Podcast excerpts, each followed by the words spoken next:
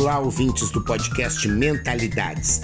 Como promover a inovação corporativa de forma descomplicada.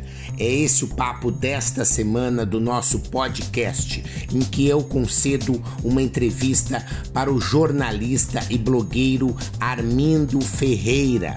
Eu falo com ele um pouco sobre a minha trajetória profissional e como chegamos ao posicionamento de especialista em descomplicar a inovação.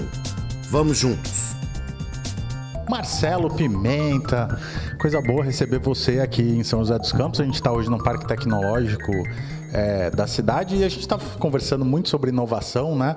Mas eu vejo que muita gente tem dificuldade de definir inovação. Afinal de contas, o que é inovação? Inovação, acredito que é a capacidade de você gerar valor para o seu cliente, entender que as coisas podem ser feitas de um jeito diferente, e isso diferente pode ser mais saboroso, pode ser de repente mais rápido, às vezes pode ser com menos matéria-prima, às vezes pode ser de um jeito que a pessoa não esperava. Quer dizer, você conseguir realmente fazer de um jeito diferente, mas que alguém perceba valor. Eu gosto bastante do, da definição do professor Silvio Meira, lá do, do César de Recife, né, do Porto Digital, em que ele diz assim. Inovar é emitir mais e melhores notas fiscais. Né? Inovar é emitir mais e melhores notas fiscais. Então, o que quer dizer? Não adianta você ficar fazendo assim malabarismos, né? sair com o cabelo pintado na rua e fazendo coisas que ninguém fez, sabe? Tipo, ah, eu vou fazer agora feijão com doce de leite. Tá? Eu estou fazendo inovação? Provavelmente não. Você acha que ia ser bom? Acho que não, né? Quer dizer, então, você fazer diferente não quer dizer que você vai inovar. Mas se alguém perceber valor, você vai ver que vai ser uma inovação. Né? A inovação não é você que decide que é uma inovação. Quem decide se é uma inovação ou não é o cliente, é o usuário do seu produto ou do seu serviço. E como você chega, como que se chega nessa coisa de trabalhar com inovação? Qual dia que você, qual momento na sua carreira que isso acabou caminhando para isso? Ou quando você já estava ali pré-faculdade, tudo falava, eu gosto de inovação, como que surgiu isso para você? Legal, essa pergunta é bem bacana porque o que acontece é assim, eu comecei a minha vida acadêmica junto com a vida profissional em 1995. Né, faz tempo, né, pessoal? É, e eu lembro, uh, a Eco 92 tinha trazido a internet para o Brasil. E pela RBS eu tive a oportunidade de ter contato com a internet naquela época. E eu comecei a fazer projetos de comunicação, de jornalismo, usando a internet.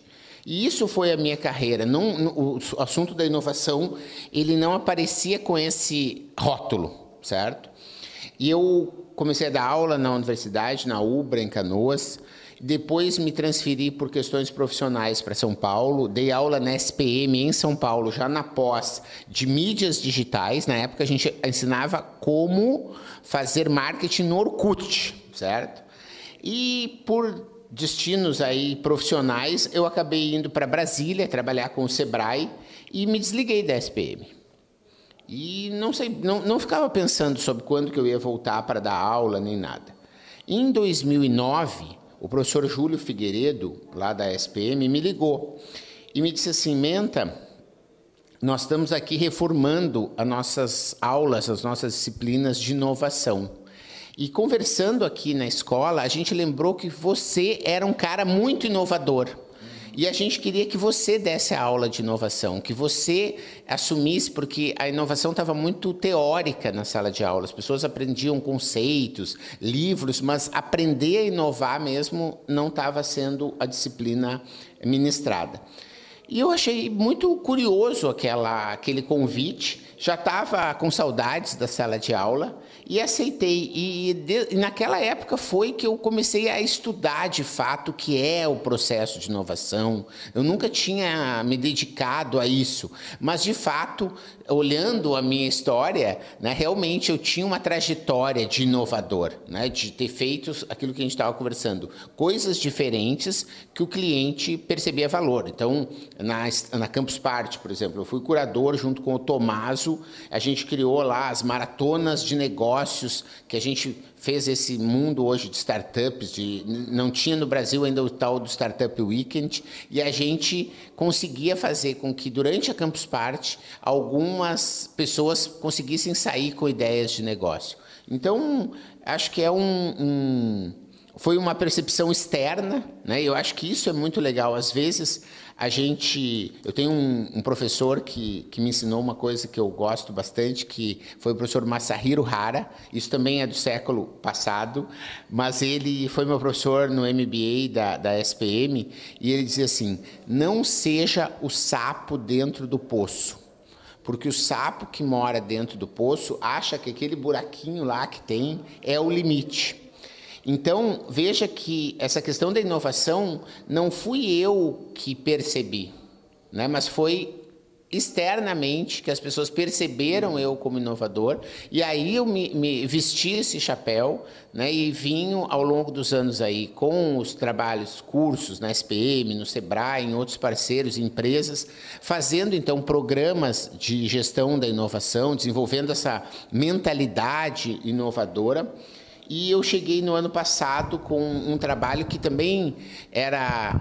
Eu estava numa situação, aí chegando quase aos meus 50 anos, né? hoje eu estou com 48, em que eu chegava no hotel e a pessoa dizia assim: qual a tua profissão? Era para mim já um problema, né? Porque eu dizia, ah, eu sou jornalista, né? Eu sou, ah, eu sou professor, né? Hoje eu sou empresário, tenho quatro empresas em que eu atuo de uma forma direta. Ah, eu sou consultor. Ah, eu sou mentor também. Ah, eu sou escritor, tenho livros. Ah, eu sou youtuber, eu tenho canal no YouTube. Eu sou podcaster, eu tenho um podcast aí, tem quase 100 é, episódios aí. E aí, né, aquele momento do meu dia era o momento mais triste do dia, que eu não sabia, eu ficava ali gaguejando frente à, à recepcionista do hotel. E a gente fez um trabalho de investigação, de pesquisa, de, junto com uma empresa muito bacana, se chama Mercato, lá de Cuiabá. E eles fizeram entrevistas, fizeram mais de 100 entrevistas com alunos, ex-alunos, clientes, pessoas que me contratavam para palestras e, com, e, e, tudo. E aí saiu uma, um decodificador, um, um denominador que eu muito gostei, né? que é o que eu estou trabalhando hoje, que é Marcelo Pimenta, especialista em descomplicar a inovação. E é isso que eu venho trabalhando. Eu vi que é, isso não foi construído, na verdade, isso foi percebido. Acho que isso é muito legal, porque às vezes você quer construir uma imagem que você não tem realmente todas as condições para isso. Né? Mas quando você tem já uma trajetória e alguém percebe, e, e, se você for ver, eles pegaram, por exemplo, essa história do descomplicar a inovação, eles me mostraram avaliações, eu peguei todas, deve ter, eu devo ter tido na SPM, sem exagero, 3 mil alunos aí pelos últimos 10 anos. Eles, e aí cada ficha eh, de avaliação tem uma coisa, assim, uma ficha de avaliação. E eu peguei todas essas fichas, mandei para eles também. Eles fizeram entrevistas e esse assunto do descomplicar, ele estava escrito no papel. As pessoas diziam, olha, ah, eu, eu conhecia Canvas, mas eu não sabia como fazer, mas daí ele descomplicou e eu fiz. Ah, eu achei que foi interessante porque esse assunto do design, eu achava que design era só de produto e agora eu entendi que design é um jeito de pensar e isso para mim foi uma forma que ele simplificou. Então, existiam várias uh, pistas no meio do caminho que indicavam essa questão da descomplicação, dessa capacidade de unir uma linguagem mais direta, com tentando traduzir de um jeito mais efetivo os, os conceitos. E aí agora eu estou com esse chapéu aí de descomplicar a inovação e tem sido bem interessante, porque isso me ajuda a me diferenciar, né? E aí chega no hotel e eu, eu digo que eu sou especialista em inovação e dessa maneira consigo resolver aí as questões. Muito bom, né? E você esteve aqui em São José dos Campos palestrando, né, para um evento de recursos humanos. E essa carreira de palestrante? Você tem viajado aí o Brasil inteiro conversando com diversas, é, diversas plateias, né? Sem dúvida. É, é, que o que acontece, né? A palestra, ela é, como eu vou te dizer, como você vai no supermercado e você tem um mix de produtos, a palestra, para mim, ele faz parte desse mix de produtos. Né? Porque às vezes você quer um chacoalhão, você quer em uma hora, em meia hora, em uma hora e meia, porque normalmente as palestras uh, variam entre 30 minutos até uma hora e meia, com é, exceções como o TED, né? Eu tive a oportunidade de fazer já falar em três TEDx, né? Que você tem lá 18 minutos mas ao mesmo tempo é um chacoalhão. Você entende que você pode, a pessoa pode mudar um comportamento, pode mudar uma visão numa palestra, mas ela não consegue aprender, por exemplo, como faz um, um determinada ferramenta, ou como cria um plano de negócio, né, ou como consegue resolver todos os conflitos com a sua equipe. Então, a palestra ela entra dentro desse mix que ele é formado, principalmente com essas estratégias de, de autoridade, de compartilhamento de, de conhecimento. Então, isso passa pelas redes sociais, pelo Instagram, pelo LinkedIn, que é muito importante hoje para mim, pelo próprio YouTube né, e pelo podcast, que é a, a mídia que eu tenho uma audiência maior. E eu sempre digo, é, em casa, as pessoas sempre dizem assim, tu tem essa voz de Pato Donald tu nunca vai conseguir fazer um podcast, né? E hoje a gente tem podcasts aí que tem mais milhares de ouvintes, né? Porque as pessoas estão cada vez mais interessadas no no conteúdo, né? E essa voz de Pat Donald vai ficando para trás. Então, existem essas questões. Disso, a gente vem para livros e palestras. Então, que é normalmente a forma como a pessoa toma um conhecimento um pouco mais aprofundado daquilo que a gente vai produzindo. E disso surgem consultorias e cursos em company. Então, hoje, basicamente, a minha atuação vem sendo como essa. O mercado de palestras é um mercado que eu gosto muito. Eh, tem cada uma suas é, peculiaridades. Hoje eu faço parte, além de pessoalmente, diretamente atender uma série de, de empresas, de eventos que querem palestra a gente faz parte de um eu faço parte de um casting de palestrantes de uma empresa aqui de Taubaté, que é a Apolo Palestrantes, que é uma empresa que eu admiro demais. Quer dizer, você tem o Cortella, você tem o, o João Kepler, você tem o, o, Clóvis de Barros Filho, né? Você tem aí um, um casting realmente de palestrantes de primeira linha. E isso faz com que você tenha também esse outro universo, né? Porque acaba eu acabo hoje falando em eventos que são pessoas que não me conhecem na verdade mas que foi a Apollo que me indicou e o cliente acabou aceitando.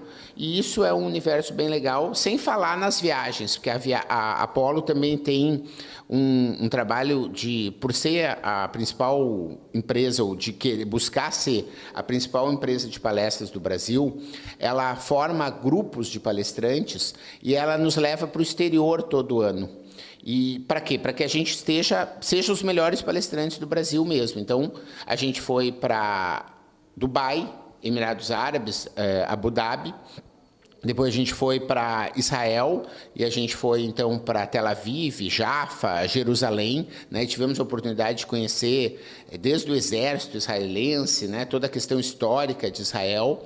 E agora a gente está planejando nossa terceira missão, que vai ser para a China, que eu estou muito empolgado, que vai ser em janeiro do ano que vem. Muito bom, Menta. Tantos canais aí. Para o pessoal que está acompanhando a gente aqui agora no meu canal, tudo quiser ter contato, quiser assinar seu podcast, quais, quais redes sociais a gente acha e como a gente acha? Legal. Acho que você pode botar aqui nas descrições, né? mas ao mesmo tempo existe esse projeto que eu criei há, há uns 4, 5 anos que chama Mentalidades, porque eu tinha essa ideia de desenvolver esse novo jeito de pensar, desenvolver esse, esse lado educacional, de é, recuperar nas pessoas a confiança criativa e eu tenho esse apelido, né? meu nome é Marcelo Pimenta, né? e as pessoas acabavam me chamando de Menta. E aí eu tive essa visão, na verdade foi a Márcia Matos, que é minha sócia, minha amiga, que teve, a gente daí chegou num, num canal que se chamava a Mentalidade Empreendedora. E aí a gente foi ver que esse nome já estava ocupado, né, por uma pessoa que hoje é, é, meu amigo, a gente conhece tudo, e eu digo, mas eu não falo só também de empreendedorismo. E aí a gente chegou nesse nome mentalidades. Então, Mentalidades é o nome do podcast, é o nome do canal do YouTube. E depois você vai nas outras redes, você vai vendo Marcelo Apimenta, no sentido de apimentar as ideias. Então, o Instagram é Marcelo Apimenta, o Facebook é Marcelo Apimenta, o LinkedIn é Marcelo Apimenta. E eu fico muito feliz aí se o pessoal quiser, tiver dúvidas, né? Eu faço normalmente um, uma vez por mês no podcast e no YouTube, eu respondo dúvidas e questões que chegam. Então, se o pessoal quiser entrar em contato aí com as suas opiniões, suas dúvidas, vai ser um prazer atendê-los. Bom, vou agradecer aqui o Pimenta, agradecer você que acompanhou esse vídeo e eu espero você no próximo encontro. Um abraço. Obrigado você que ouviu o podcast Mentalidades. Para não perder nenhuma atualização, se inscreva no Spotify ou no iTunes ou ainda no Podbean. Para entrar em contato para consultorias, palestras e cursos, www.menta90.com.br, onde você encontra também vídeos e textos com outros conteúdos. Se preferir, mande um e-mail falecom@menta90.com.br. Até a próxima.